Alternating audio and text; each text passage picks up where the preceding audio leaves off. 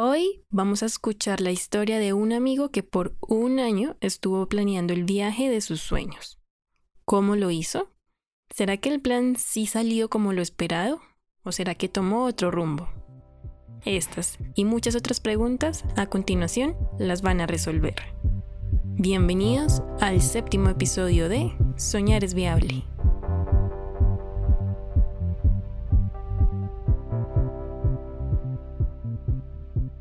Hola, bienvenidos a otro episodio de Soñar es Viable. Este es un podcast de los del podcast, una empresa que tenemos con Isabel Chaparro, donde hacemos podcasts increíbles para grandes marcas de todo el mundo. Y pues nada, aquí estamos de nuevo en este episodio con un invitado muy especial.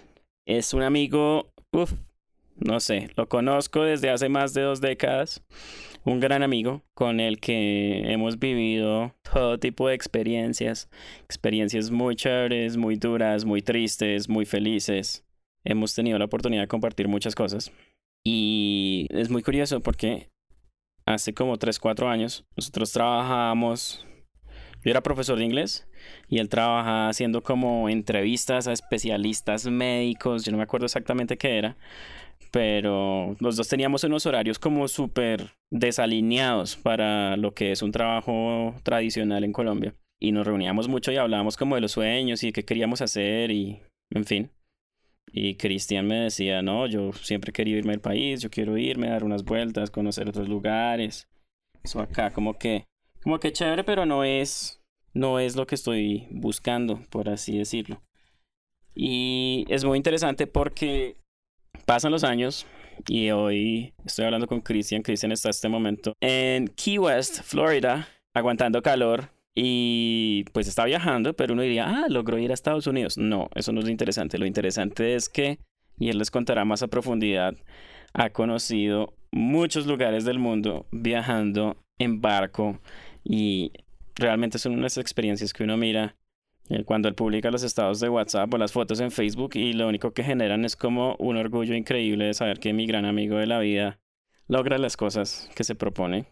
Y también un poquito de envidia porque yo sí estoy acá, como no estoy viajando tanto, ya mi parte de viajes pasó un poco, pero igual por él me genera una gran felicidad.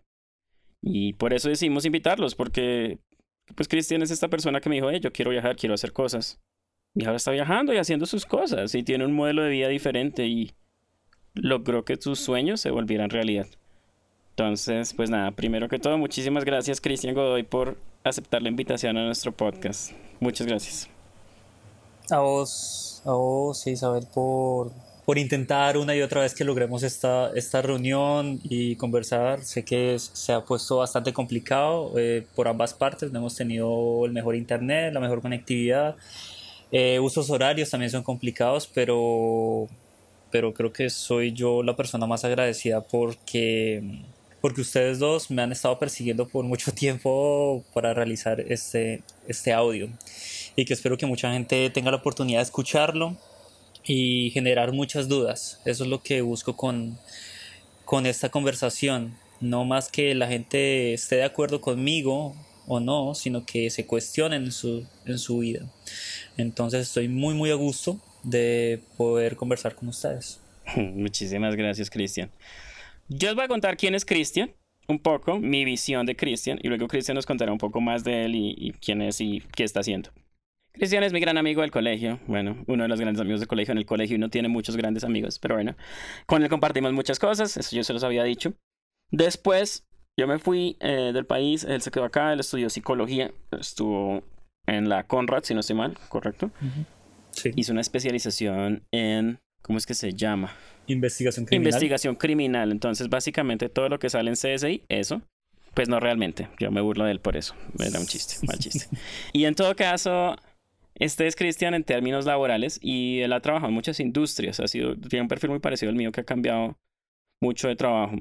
Y el último trabajo que tuvo, si no estoy mal, era con el Estado, en el que él estaba apoyando desde la parte psicológica unos proyectos de emprendimiento en una zona rural de Cundinamarca.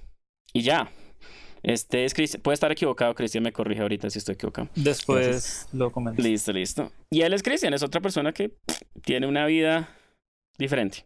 pero que más allá de todo eso es una persona muy empática. Recuerdo mucho en el colegio algún día se puso a dárselas de cuentero y logró hacer un show de cuentería en el salón y eso requiere un coraje y una valentía demasiado elevada y creo que son ese tipo de acciones como esa que es chiquitica, pero todavía la recuerdo, la que lo han llevado a lograr las cosas que quiere lograr y atreverse a verse de frente así con el miedo que supongo que eso le ha, pasado muchas veces que uno se enfrenta a situaciones que uno dice, uy, pucha, ¿qué estoy haciendo? Pero pues lo hace y lo logra y ya, y no pasa nada. Y él es Cristian para mí. Pero cuéntanos un poquito, Cristian, ¿usted quién es? ¿A qué se dedica? Vale, es, em, en parte es absolutamente cierto. Yo soy psicólogo de profesión, me gradué en el 2010 de la Conrad Lorenz al año, hice una especialización en, investigación criminal y eh, empecé ya como tal a ejercer mi profesión. Tuve la oportunidad eh, gratamente de incursionar en varios, varias posiciones o en varios campos de la psicología, comenzando por clínica, en hospitales, organizacional, en empresas privadas, públicas, en estudio de mercados, en investigación de mercados, donde vos eh, estudias eh, las necesidades de las personas para sacar dicho eh, producto. He tenido la oportunidad a lo largo del tiempo de ser profesor de, de orientación vocacional. Entonces la idea con esos cursos o esa orientación es brindarle ese apoyo a aquellos estudiantes que aún sabiendo que están seguros de lo que van a hacer o lo que van a estudiar en su momento es generarle esas dudas y eh, reforzar o de pronto destruir esa mentalidad de que tal vez es, no es eso lo que ellos querían en ese momento. Es un proceso bastante complejo para ellos, pero es lo que ah, hacíamos en ese momento. A la final trabajé para, para, la, para una alcaldía eh, durante un año. Y fue en un proyecto particular donde me di cuenta que estaba un poco inconforme con el estilo de vida que estaba, que estaba llevando a cabo. Tuvimos un proyecto con una fundación muy especial, si me permiten decirlo, se llama Fundación Sole. Es un proyecto bastante interesante, bastante bonito, el uso de las tecnologías y una metodología de aprendizaje bastante particular, el cual seguramente le encargaría a, a Sebastián que posteara un link para que se dieran cuenta de lo que estaba haciendo. Claro, era genial. De hecho, trabajamos juntos en Sole y fue una chimba. Se me, borró del cerebro por alguna razón, no lo mencioné, pero bueno, Cristian era parte del equipo y viajó todo el país y fue una nota lo que... Cuéntenos un poquito más bien usted, qué, era lo que hacía. Para, para, mí, para mí ese fue el punto de quiebre en lo que quería realizar en la vida. Solo me permitió la oportunidad de empezar a viajar alrededor del país haciendo lo que más me gustaba. Entonces era como enseñar, mostrar realidades a las personas, dejar un conocimiento pero yo también empaparme en la cultura que a veces como, como colombianos o por estar tan metidos en nuestro trabajo, no nos damos cuenta de lo que está alrededor. Fue a partir de ahí que tomé la decisión de conocer un poco más, de expandirme un poco más y no solo quedarme en mi país, sino que poder viajar, viajar y conocer otros lados, otras culturas, otros idiomas, gastronomía, eh, paisajes, climas. Y ahí comenzó mi, mi inquietud yo tengo una analogía que lo estaba pensando desde hace mucho tiempo y quería aprovechar este momento para expresarla para todas las personas que nos están escuchando. Y es que esta necesidad que surgió en mí, es, lo pongo como, como ejemplo, y es como cuando ustedes están haciendo ejercicio. Cuando ustedes hacen mucho ejercicio, el cuerpo de ustedes les pide a la final que se hidraten. Para, estar, para que su cuerpo esté mejor, pues ustedes beben agua. A la final, su cuerpo se va a sentir bien y todo está perfecto. Cuando usted deja de dormir mucho tiempo trabajando, su cuerpo lo que le va a pedir es que descanse. Cuando usted descansa lo suficiente, su cuerpo se va a sentir bien. Esto lo comento porque a mí me estaba pasando algo diferente y es que mi cuerpo me estaba pidiendo que viajara, que saliera, que si no es así, no estaría bien. Entonces eh, me propuse una serie de metas con el último trabajo que, que tuve. Viajar tiene un costo, un costo emocional y un costo económico. En mi caso decidí que mi costo económico iba a ser un ahorro de un año y mi costo emocional era ausentarme un poco de mi vida social, de mis amigos, eh, de pareja, porque al final todo eso, para bien o para mal, pues genera gastos. Entonces eh, fue un año bastante duro. que a la final el fruto de eso fue que finalmente tuve la oportunidad de viajar. Entonces, eh, mi invitación ahí con estas analogías es que tal vez no los estoy invitando a todos a que viajen. No todos lo queremos hacer, todos estamos cómodos donde estamos, pero eh, si usted se siente incómodo y quiere pronto, para usted la comodidad en su mente y cuerpo está en pedir un ascenso, pídalo. Si es cambiar de trabajo, cámbielo. Propóngaselo. Tal vez no lo va a hacer de, de la noche a la mañana.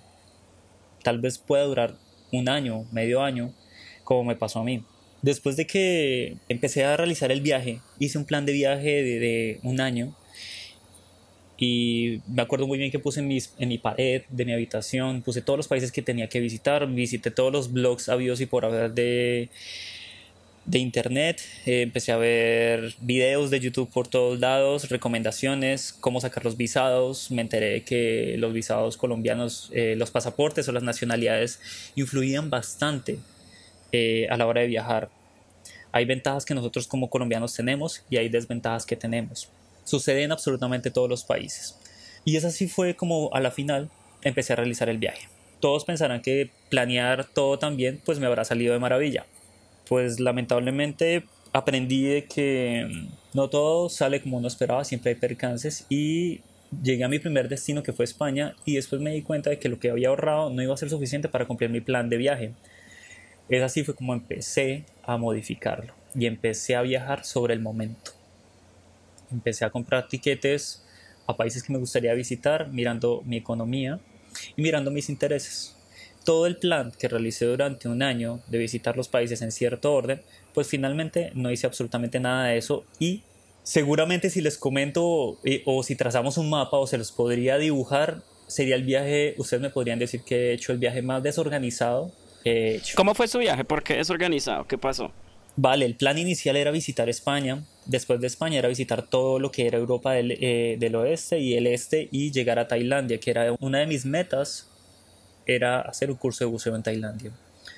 Hasta ahí vamos bien. El problema es que cuando llegué a España, pues obviamente la moneda es, que manejan es el euro y el euro es muy fuerte para nosotros. O sea, nosotros como colombianos, nuestro peso no, no es suficiente. Entonces, para poder adelantar ese proyecto, eh, sencillamente me omití todo, visitar toda Europa y salté de España a Singapur. Singapur, para los que, los que no conocen, queda abajo de Tailandia, en Asia. Y a partir de ahí, pues pude llegar a Tailandia para hacer mi curso de buceo.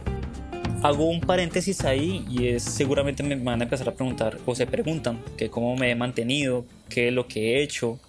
Y ahí es donde viene la cuestión de, de lo que ustedes serían capaces de hacer para hacer un viaje. Y es por eso que ustedes ven tanta gente que dura tanto tiempo por fuera y que, bueno, algunos tienen ingresos pasivos y otra gente viaja con sus ahorros como yo lo hice. La invitación para todas las personas es que existen eh, voluntariados, que eso no es un secreto para nadie, donde hostales, restaurantes ofrecen, ofrecen a cambio de hospedaje o a cambio de comida, tú ofreces tus servicios. Esto va desde ayudarles en recepción hasta hacerles diseño web, mantenimiento de, la fachada del, del hostal. Eso ayuda bastante porque te ahorras un dinero. Y mi primera experiencia con un, con un voluntariado fue precisamente en Singapur. Me pude quedar 20 días en un hostal ayudándoles a ellos con recepción.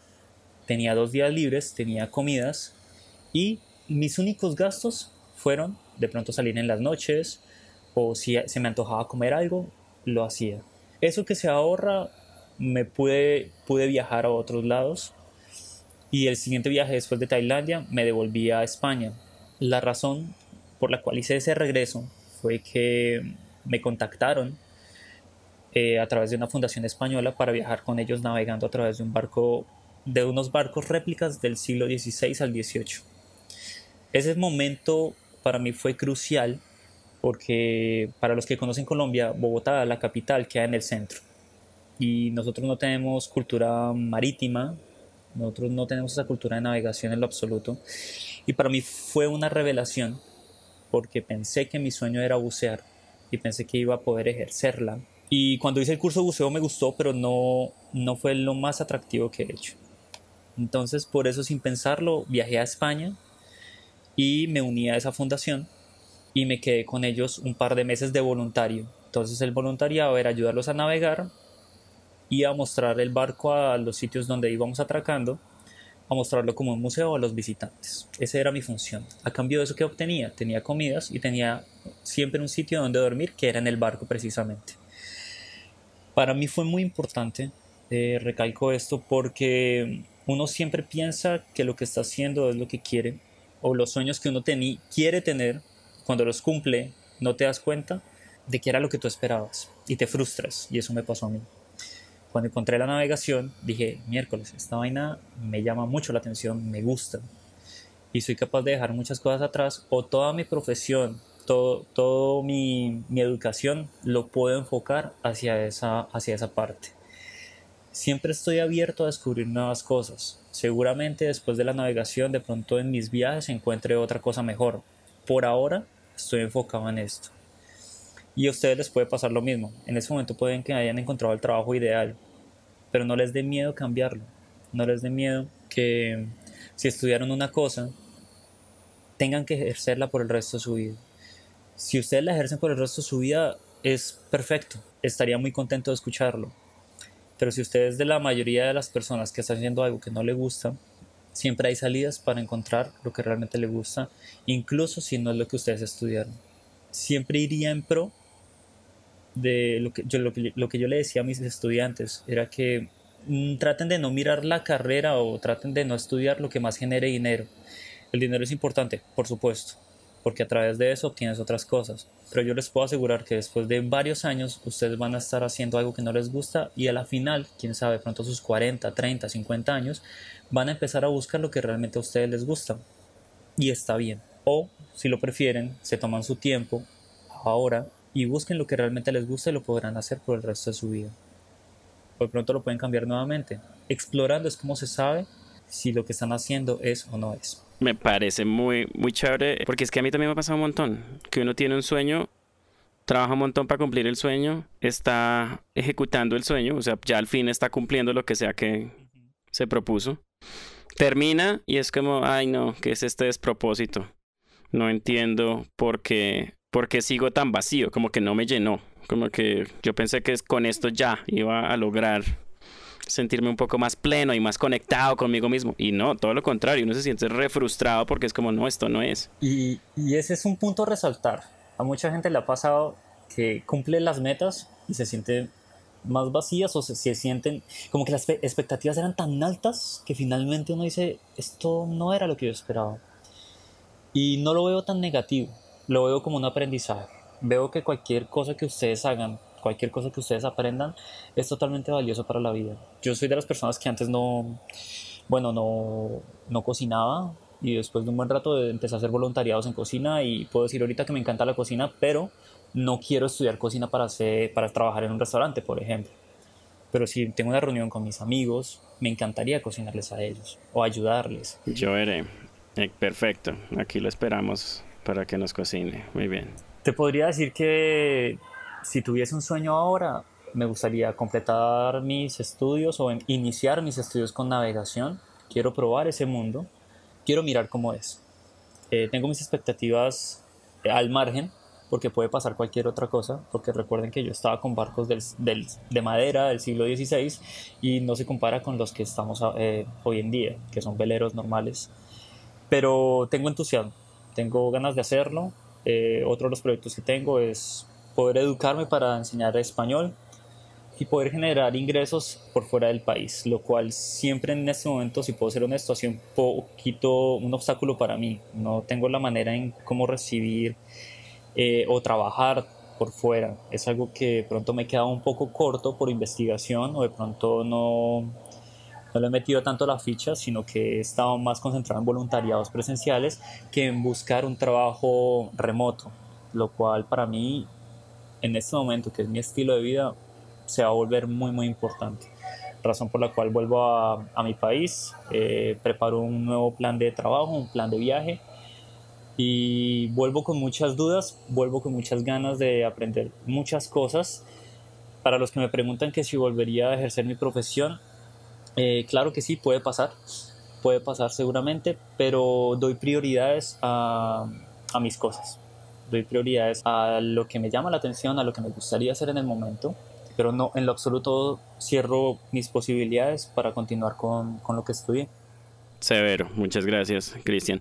Yo tengo como varias preguntas o temas para profundizar. Dale. Yo creo que uno muy chévere es, sí, tú nos cuentas como y es como con lo que cierras. Sí, yo volvería a ejercer mi profesión, que yo creo que la psicología igual es uno, ahí uno aprende empatía y aprende a leer como a las personas y eso le ayuda a uno a muchas cosas en la vida. Entonces creo que uno, cuando es psicólogo, naturalmente ejerce su profesión en todos los espectros de la vida.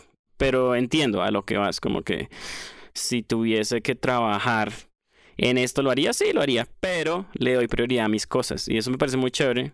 Y esa segunda parte y yo creo que la pregunta sería, ¿cómo hace uno para superar ese miedo de irse por lo seguro, que sería trabajar en la profesión, en lo que uno estudió y ta, ta, ta, y darse la oportunidad de darle prioridad a las cosas que uno quiere hacer? O sea, porque eso suena lindo.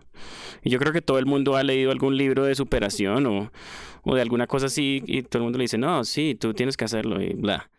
Pero al final del día, cuáles son las cosas que le permiten a uno como decir, voy a soltar este miedo que tengo y voy a enfocarme realmente en mis sueños y en lo que yo quiero, en mis cosas. ¿Usted cómo hace eso? O sea, como, porque una cosa es decirlo, pero ¿cómo lo hace? ¿Cuál, cuál es su proceso como de, de descubrimiento primero de qué es lo que quiere? ¿Cómo sabe usted qué quiere? Y luego, ¿cómo, ¿cómo traza esa ruta para volverlo realidad? Esa es más o menos como la pregunta. Bueno, en mi caso personal, trabajé por un año en mi último trabajo. Pero antes de, cuando conseguí ese trabajo, yo estaba muy feliz porque uno estaba haciendo algo que me llamaba mucho la atención, pero encontré la oportunidad perfecta para, para empezar a planearlo. El proceso para las personas va desde la inconformidad. Eso fue lo que empezó a pasar en mí, que a través de los años mi cuerpo me estaba pidiendo, Cristian, vete de acá, tú sabes que quieres otras cosas para ti y tienes que pensar en ti.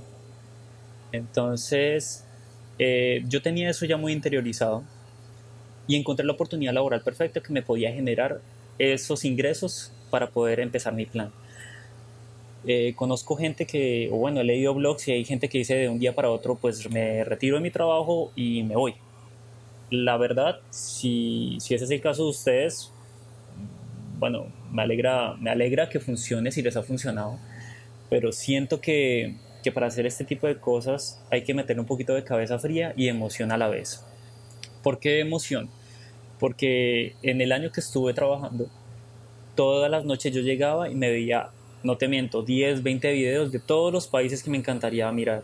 Me leía blogs de viajeros, recomendaciones, que cómo alistar una maleta, que qué cuidados hay que tener, que procesos de migración, procesos de visados. Me empecé a empapar de todos los temas habidos y por haber. Tecnologías, eh, cuidados, estafas en cada país. hice una investigación exhaustiva de todo esto. Y todo esto me empezó a llenar de más seguridad a través del año. Cuando ya tuve, pues cuando finalmente ahorré, el, ahorré económicamente lo que me propuse, pues yo ya tenía las herramientas de conocimiento para afrontarme a lo desconocido, que por supuesto no tiene nada que ver con que llegues al destino y te encuentras realmente allá, y es cuando viene el real miedo. Pero me acuerdo muy bien la sensación que tuve cuando llegué a España, saliendo del metro, y, me dije a mí mismo, no puedo creer que estoy acá. Eh, estoy acá por mis méritos, porque empecé hacer o empecé a averiguar, porque es buscar, buscar qué es lo que me hace, qué es lo que me llena y qué es lo que mi cuerpo está buscando, que en ese momento no tenía ni idea. Entonces lo que te digo, pueden haber personas que están buscando esa felicidad por fuera, como es en mi caso, pero es que la felicidad puede estar con tu familia también. Si tienes, si quieres formar familia, si quieres a tu esposa, quieres tener un hijo, quieres tener tu carro, tienes, quieres tener tu casa, tu empresa, eso es lo que te pide tu cuerpo, hazlo y de seguro estarás pleno y harías eh, como que el mejor papel de tu vida, porque finalmente la vida la vives tú, no los demás por ti. ¿Mm? Ese es como más o menos el proceso que yo hice. Ok, entonces, a ver si lo entiendo bien. Okay. Sería como, momento uno, estoy inconforme. Ok, ¿cierto? Es como, ah, algo no está bien. Momento dos, planeemos a dónde ir. Entonces se pone una meta como más o menos lo que es, aunque puede que no sea exactamente lo que sea, pero... Es más o menos como que mi cuerpo que me está pidiendo, porque lo que te decía antes, puede que no sea salir, sino como mi cuerpo que me pide, necesito más sueldo. Ah, bueno, pidamos un ascenso. O si no es en la empresa, busquemos un trabajo que me genere más ingresos. Que la situación económica está complicada, búscate otro trabajo. Que, o sea, hay muchas herramientas por explorar para que tu cuerpo genere esa estabilidad. Entonces, centrarlo solo en que tengas que viajar es complicado porque a, todas las edades nos viene diferente. Pero, pero es básicamente escuchar, escucharte. No, y a todas las personas. Hay, hay gente que, que viajar no es tan esencial ni tan importante. Entonces está bien. Exactamente. Es básicamente como, no, me gustaría quedarme en mi casa y trabajar desde mi casa. Esa es mi comodidad y esa es mi, sería mi felicidad. Pues entonces lo que tiene que hacer esa persona es sencillamente buscar todas las herramientas posibles para que su casa se vuelva un centro de ingresos. Ok, ¿Mm? listo. Entonces, uno, estoy inconforme con algo. Dos, escucho mi cuerpo, que de hecho ahora vamos a profundizar un poquito en eso, y descubro cuál es como mi meta. Tres, hago una especie de plan para adquirirlo y le pongo un tiempo, seis meses, un año, lo que sea. Como que hago un plancito. Y cuatro, me inspiro todos los días con contenidos y leyendo y aprendiendo y sabiendo un montón de cosas de lo que quiero lograr para poder mantener como esa ese balance emocional y lógico, cabeza fría del que hablabas hace un rato. ¿Más o menos es así o lo estoy entendiendo mal? Eh, sí, sí, sí, está, está bien. Es sencillamente que las personas se centren en que si no estás bien, busca qué te hace falta. Ok partiendo desde lo más sencillo, ¿te hace falta hacer deporte? Bueno, busca un deporte que te guste. Que quiero aprender un hobby, bueno, pues búscalo y complementalo con tu vida. Entonces van cosas tan sencillas y ya hay cosas más complejas como ya en serio cambiar tu forma de vida, tu forma de alimentación, tu forma de relacionarte con los demás y empezar a explorar otros sitios. Claro. Entonces, eso depende de cada quien. Y ya más adelante, pues para sentirte más cómodo y ya quitarte esta inseguridad, pues ya es averiguando ¿Qué es lo que te genera esa inseguridad? El desconocimiento. Entonces, para el desconocimiento, las mejores herramientas pues es empezar a investigar esas cosas que te generan. Listo. Tengo... Ok. Algo muy importante y que me he dado cuenta, creo que la palabra que más has dicho en esta conversación es cuerpo. ¿Cómo así eso de escuchar el cuerpo? ¿Es ¿Eso qué significa realmente? Porque creo que no lo entiendo completamente y quisiera entender un poco a qué te refieres con eso. Ni yo tampoco lo entiendo muy bien, pero voy a tratar de, decirlo como me pasó. Hágale, hágale. Es curioso porque, digamos, cuando estaba trabajando, bueno, era un día de oficina normal, bueno, agotador como siempre, tú sabes que llegas al transporte público, todo es un caos de vez en cuando, el clima no favorecía, llegas cansado y de alguna u otra forma en mi cabeza estaba como, oye, mírate un video de de cómo es la vida en, no sé, cómo es la vida en España. Sí, bueno, listo, miremos un video. Y lo veía. Me podían pasar las 10, las 11, las 2, la 1 de la mañana. Y yo decía como, miércoles, me toca, me toca levantarme temprano. Y se me pasaba el tiempo. Eh, cuando mi cuerpo me decía como, bueno, mira este blog que tienes unos artículos pendientes por leer y hay que leerlos. Y los disfrutaba leyendo. Eh, no lo sentía como una obligación, lo sentía como que realmente me gustaba. Puede pasar también como, como, bueno, las personas que les gustaría hacer deporte, dicen como, bueno, estoy cansado, pero encontré un deporte que me encanta. Y tú vas y lo haces, a pesar de que estás cansado de tu trabajo, pero encuentras que ese deporte te relaja y te encuentras bien. Es como, es como intuición, es como qué es lo que te haría más feliz en ese momento qué es lo que te, hasta comer algo, o sea, una rutina alimenticia te puede ayudar a mejorar un poco tu calidad de vida. Entonces, eh, va desde los más simples pensamientos hasta un gran plan de vida y eso te emociona mucho, realmente te puede quitar el sueño y te puede generar muchas emociones. Fisiológicamente tú te sientes ah, feliz, o sea, yo me acuerdo en ese momento que estaba tan feliz de estar planeando esto y no lo veía como un trabajo, lo veía como, como algo increíble que, que no sabía si iba a resultar o no que como lo dije atrás, hace un momento atrás, no me resultó como yo pensaba, pero después de todo eso descubrí muchas cosas más. Entonces es la sorpresa de que a través de que, de que me sentía inconforme, pude ver o abrir los ojos a mi manera. Severo. Me, me, me gusta mucho porque sí es muy cierto. Creo que uno no escucha esas cosas. Creo que uno a veces se centra tanto y se enfoca tanto en como en las cosas que tiene que hacer y no en las que quiere hacer que puede no escuchar lo que el cuerpo naturalmente le dice, oiga, esto es una nota, se le pasaron cuatro horas, son las dos de la mañana y usted sigue viendo videos de un bloguero que está viajando por en cicla por, yo qué sé, Rumania. Eso significa algo para usted, pero usted lo está ignorando, pero es como tener esa sensibilidad de, de reconocer esas cosas. Eh, me parece muy, muy acertado. Claro, eh, bueno, a mí me gustaría comentar algo Mm, yo lo comentaba mucho en mis clases, pero no todos los días se me presenta la oportunidad de hablar a través de un podcast y que puede llegar a muchas personas. Pero en serio, si quiero, quiero agregar dos cosas, me parecen muy puntuales. La primera es obviamente que, por favor, a los muchachos, a los adultos, no importa, por favor, hagan, busquen aquellas cosas que los hagan felices. Esa es como la prioridad. El resto va ya por añadidura lamentablemente a veces nos sentimos presionados por nuestros padres, por nuestros amigos y por la sociedad. Tienes que escoger una profesión para poder ejercerla y yo sé que eso lo han escuchado bastante, pero lo que nadie les ha dicho es que me gustaría que se tomaran un tiempo razonable para pensarlo y dejar de sentir esa presión. Y lamentablemente eso lo tenemos muy en nuestra cultura, tal vez muy latinoamericano o americano, pero, pero nos forzan mucho a que apenas terminemos nuestro, nuestros estudios básicos, de una vez ya tenemos que haber escogido eh, una educación superior. Y es que fisiológicamente nuestro cerebro no es capaz de tomar una decisión tan fundamental, tan racional, porque nos estamos desarrollando todavía a esa edad. Entonces, me sí me gustaría mucho que esas personas que me estén escuchando se tomen su tiempo para analizar qué es lo que realmente les gustaría estudiar y háganlo porque les gusta y no porque les genere ingresos. Seguramente cuando ustedes se gradúen y encuentran que realmente eso es lo que les gusta hacer, ustedes por cualquier medio se van a inventar que pueden generar ingresos. Eso no tengo la menor duda. Eh, la presión familiar siempre ha estado ahí, entonces tus padres quieren que estudies cierta carrera y si hay padres que me están escuchando, esto ya ha ido cambiando un poco. El abanico de posibilidades que tiene una persona hoy en día de escoger su carrera es infinita y genera más estrés.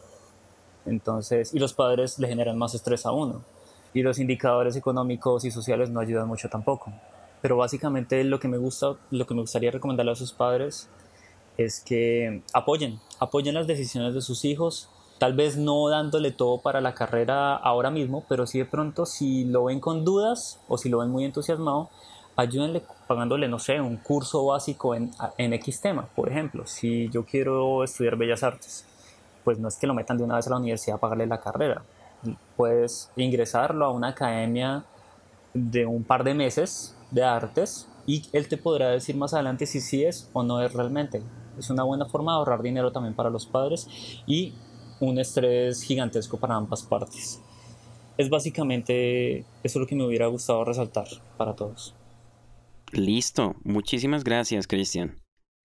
Creo que es muy válido y yo también le diría a todos los padres que están escuchando esto, o quizás a todas las personas jóvenes que también están escuchándonos y están intentando descubrir qué hacer para hacer realidad sus sueños o cómo hacerlos realidad. Creo que la primera parte para poder hacerlo es de verdad tomarse un tiempo para entender qué es lo que uno quiere en realidad. Y muchas veces creo que uno se pone un sueño sin pensarlo tanto, de una manera un poco acelerada, tratando de cumplir con unos estándares de, de nuestros padres, de nuestros amigos, de la sociedad, de uno mismo inclusive, que uno, pues no sé, se pone unos sueños desde muy chiquito, no, quiero ser doctor y pues termina siendo doctor, pero resulta que no le gusta la medicina, sí, cosas así. Y, y siento que uno a veces se acelera porque sí, no hay realmente ninguna razón pero uno lo hace y, se pierde, se difumina realmente el propósito de por qué realmente quiero hacer esto. Y nada, me parece muy chévere la perspectiva de Cristian ahí. Yo quisiera finalizar con una última pregunta que es, cuando uno planea los sueños y quiere lograr las cosas, que en este caso el tuyo era viajar, conocer lugares, personas, y sí, cuando llegaste y te enfrentaste a esa realidad que nos contabas, y, te das cuenta que no es lo que aparece en los videos o que de cualquier manera uno lo percibe de una manera única. No es lo que, lo que, lo que alguien le dijo, eso es diferente para cada persona.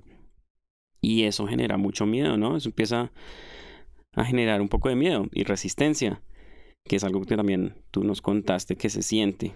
Ese miedo de verdad empieza, es cuando uno está allá. Entonces la pregunta sería, ¿qué hace uno para lidiar con ese miedo de una manera que lo motive y que no lo paralice, ¿no? Porque el miedo puede ser paralizante, puede ser algo que te ayude a superar un obstáculo. ¿Cómo lo afrontas tú? ¿Qué haces? ¿O qué estrategias le darías tú a las personas que quieren cumplir sus sueños pero tienen ese miedo? Bueno, yo siempre, siempre me decía, desde que me subía a los aviones o a cualquier destino, decía que, bueno, o sea, no es el fin del mundo, sino es lo que yo esperaba. Siempre puedo volver a mi país, siempre puedo volver a comenzar a hacer algo, a planearlo mejor y tomarlo con, no sé, con, con alegría. O sea, yo en muchos sitios he tenido miedo de que si lo que estoy haciendo está bien, de que si me quedo sin dinero, que si la reserva está bien, que si de pronto en el voluntariado no, no me respondieran como yo quisiera esas partes siempre me da mucha incertidumbre, pero siempre lo tomo de la mejor forma. Eh, lo tomo como un aprendizaje, lo tomo como una forma para fortalecerme como persona. También lo tomo para investigar más. Tal vez la realidad me hace investigar más de lo que, de lo que investigaba cuando estaba, por ejemplo, en, en la comodidad de mi casa. Básicamente lo que yo me decía siempre era, no es el fin del mundo, siempre puedo volver y siempre tuve el apoyo de mis amigos y de mis padres. Cualquier cosa que podría pasar, bueno, para mí era muy importante tener muy bien guardado un ahorro para cualquier imprevisto, que si de pronto mm, gasté todo el dinero o me robaran o se me perdieran las maletas, pues siempre, siempre ese colchón económico yo, yo diría como lo gasto para regresarme a mi país. Eso también me generaba un poquito más de tranquilidad que volvía con el rabo entre las patas o que de pronto que soy la persona que intentó salir y volví en poco tiempo, está bien. O sea, realmente son miedos que sencillamente cada uno de nosotros eh, nos imponemos. Pero cada miedo que tengo lo trato de tomar de la mejor forma, trato de reírme de eso, eh, trato de tomármelo de la mejor forma y siempre espero, como ahora conversando con ustedes, eh, tratarlo de expresar para que lo, ustedes lo tengan en cuenta también. Es más que todo por ese lado. No, pues nada, Cristian, muchísimas, muchísimas gracias por aceptar la invitación. Yo sé que andamos, ah, ha sido un poco complicado, la verdad. Llevamos varios meses tratando de concretar esto, porque Cristian se la pasa en un barco, ¿no? En un país diferente del mundo cada vez que hablamos. Entonces es un poco complejo cuadrar las agendas nada, por eso, de verdad, muchas gracias. A ustedes. Creo que todos aprendimos un montón y me parece muy bonito lo de apropiarse del miedo y ya, y no pasa nada. O sea, en realidad, si uno lo pierde todo, no pasa nada. No pasa absolutamente nada. Uno puede igual seguir viviendo y seguir siendo lo que quiere ser. Siempre se, siempre se pueden renovar los sueños. Eso es otra cosa. claro. o sea, siempre vamos a estar cambiando, siempre vamos a seguir madurando y el mundo es gigantesco. Puedes encontrar cosas maravillosas más adelante que te sorprenderán y definitivamente puedes escogerlas hacer y dejar atrás otras cosas. A ti y a Isabel, yo les agradezco un montón por el espacio que me habían dado. A las personas que nos están escuchando, pues obviamente sería muy interesante que hicieran todas las preguntas que quisieran, que interactuaran con Sebastián, con Isabel y conmigo. Eh, para mí es muy importante resolver las dudas y que me generen dudas también porque soy igual soy igual que todos ustedes, una persona con miedos y con sueños. Entonces, eh, me encantaría escucharlos también y leerlos. Muchísimas gracias, Cristian. Y a toda nuestra audiencia también, muchísimas gracias por escucharnos en este que creo que ya es nuestro séptimo episodio de Soñar Viable. Felicidades por eso. Y por otro lado, recuerden que este podcast es producido por los del podcast, que es nuestra empresa donde hacemos podcast para marcas y personas que quieren cambiar el mundo.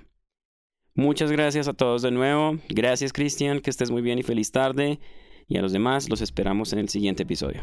Hasta luego. Buen día a todos. Saludos.